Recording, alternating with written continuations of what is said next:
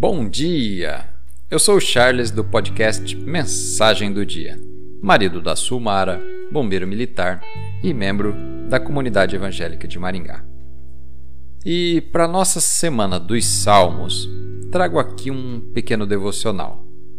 O nosso versículo base está no Salmo 147, versículo 3, da versão Nova Almeida atualizada. Ele sara os que têm o coração quebrantado e trata das feridas deles. O tema da nossa conversa: não se esconda.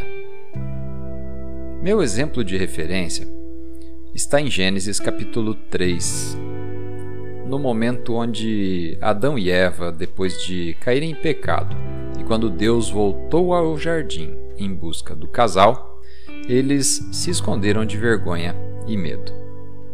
Algumas vezes, quando nos damos conta de que Deus está à nossa procura, pensamos quietinhos e até levamos um susto. Eu não quero que Deus me encontre assim. Estou envergonhado pelos meus erros e pelas minhas fraquezas. Eu já me sinto condenado o suficiente. Ao estilo de quando um pai ou uma mãe chama pelo filho que está em silêncio fazendo arte? Isso te remete a alguma lembrança? Talvez como pai e talvez como filho. E depois ficava se remoendo. Poxa vida, já me arrependi de ter feito isso.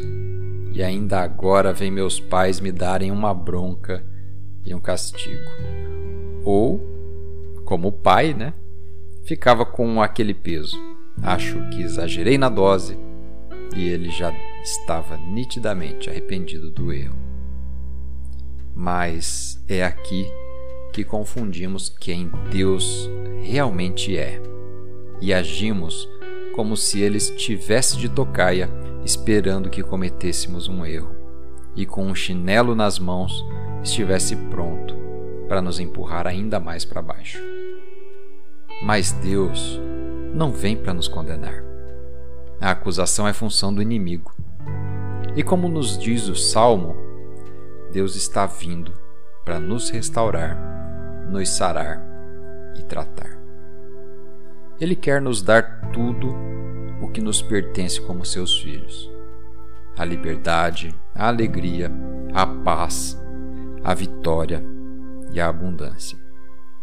No Evangelho de Lucas, capítulo 4, versículo 18, Jesus nos disse que veio para dar liberdade aos presos, recuperação da visão aos cegos e para libertar os oprimidos.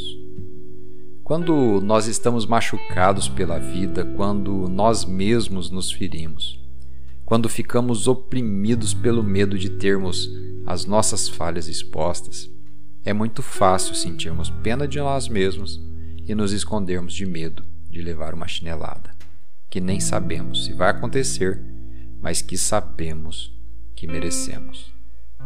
Mas Deus, nosso Pai, está procurando por você para libertá-lo, para curá-lo de suas feridas e torná-lo completo novamente. Ele quer sarar o seu coração. Eu quero te convidar a fazer uma oração.